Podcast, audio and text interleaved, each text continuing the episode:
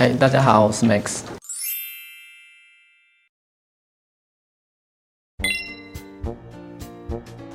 现在拟真花其实在呃花艺界，它算是很新很新的一个商品。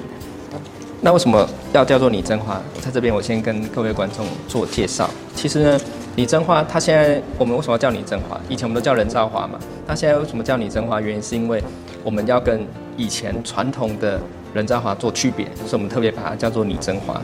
那早期呢，我们的人造花大家都知道是塑胶花嘛，就很塑胶这样，所以大家对塑胶花的那个观念都印象都不太好。那现在的拟真花呢，其实在欧美或在日本，他们这个是很常在使用的，尤其是在空间、商业空间都是非常常见的一个素材。那拟真花呢，它在所有的细节跟制造的过程，其实已经是完全的不同。那大家可以看到，它这个花呢，上面有一些纹路，那这上面的纹路呢，是用真花下去扫描的。光这个技术呢，就跟传统的塑胶花是非常不同的，包含它的花蕊啊、它的叶子，甚至它的花茎，都是用人工下去组装的。我我本身也实地有去他们的工厂去看过，然后也去了解他们制作流程。那本身到那个工厂之后，才我才深深的感受到，真的完全是不一样的，呃，非常非常费工，然后也非常重视这个拟真花的细节。大家问说啊，材料是怎么做的？它材料其实很多元，有布。有绢，有细胶，其实有很多种去组合、复合，呃，复合元素下去做出这个产品。他们设计师呢会尽量找出适合这个呃花种的素材，怎么样才可以让它最接近真实的样子？那他用 3D 列印出它最真实的纹路之后呢，他会再用机器压模，好，会用机器把它压出来，压出来之后再借由人工下去组装。那我们先从这个。这个花类的部分开始，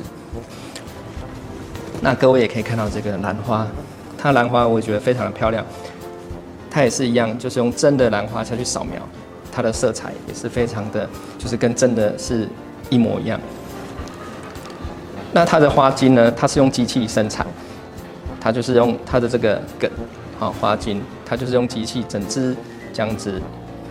自动化生产出来的，那跟以往的有什么不一样呢？你可以看到它其实线条，可以看到它的线条。那跟以前的呃，或是跟市面上的人造花不一样的是，很多工厂他们就铁丝就不会做到每一根的细节。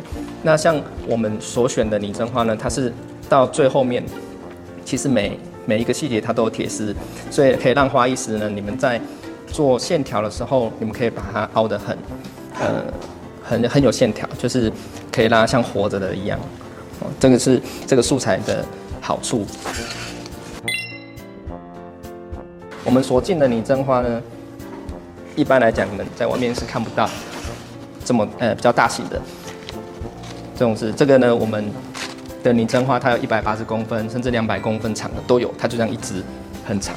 但是你想说，为什么需要这么长的拟真花？那在我们传统的思维里面，人造花它是做一盆盆花或座上花，但是其实我们看到像在东京或者就是像在欧洲国家，他们很喜欢在商业空间或者是罗比在饭店，他们可能就是会用这种大型的来做他们的呃表现，艺术的表现。那各位可能你们无法触摸到它，但是可以看一下它的表面有绒毛。它有做到绒毛，那这这些呢，也都是呃人工下去下去制作，然后一片一片贴上去。那甚至它的它的枝干呢，上面还有青苔苔藓，还有苔藓，它非常的细致。那跟刚才我说的一样，它每一个细细节部分它都有铁丝，所以你都可以去凹，任意的去调整它的形状、它的姿态。那拟真花呢？你们就不用被季呃季节所限制，好，你们就可以随时的去表现它，也不用去考虑到怎么去照顾它。那在室内空间的话，就更好了，你也不用担心到呃阳光哦，是不是没有晒到阳光，然后植物就会死掉。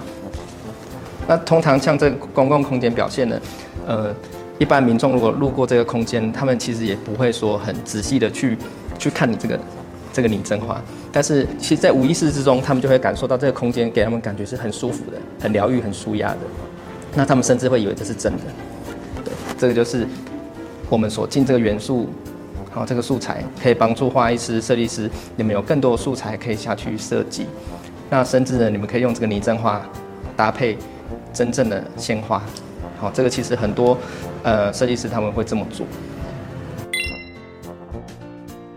我们我现在拿的是比较算中型的，其实我们还有更大、更大、更大型的、更大型的拟真花。那这个大型的拟真花，其实好处是，嗯，大家不一定说你一定要学花艺设计，但是呢，如果呃你们想要在你的空间做些植物的布置，你们就可以用这样子的素材。好，他们其实线条都已经帮你都很美了，你们只要稍微，呃，你了解一下植物它大概它的姿态，那你就可以放呃。一个花器，一个花瓶，甚至一个铁的架构，可你就可以把它绑在天花板也好，或者放在花器，它就很很漂亮。所以呢，其实我们进这个拟真花最重最重要的元素，就是希望说，呃，大家除了以前的鲜花或是干燥花，那之前大家有玩嗯不雕花，哦，那我们再另外提供了这个拟真花这个素材，让大家有更多元的选择。不同的，嗯、大家可以不同的用不同的元素，然后做结合，然后大家就可以做不同的挑战。那以上就是我对拟真花的介绍，谢谢。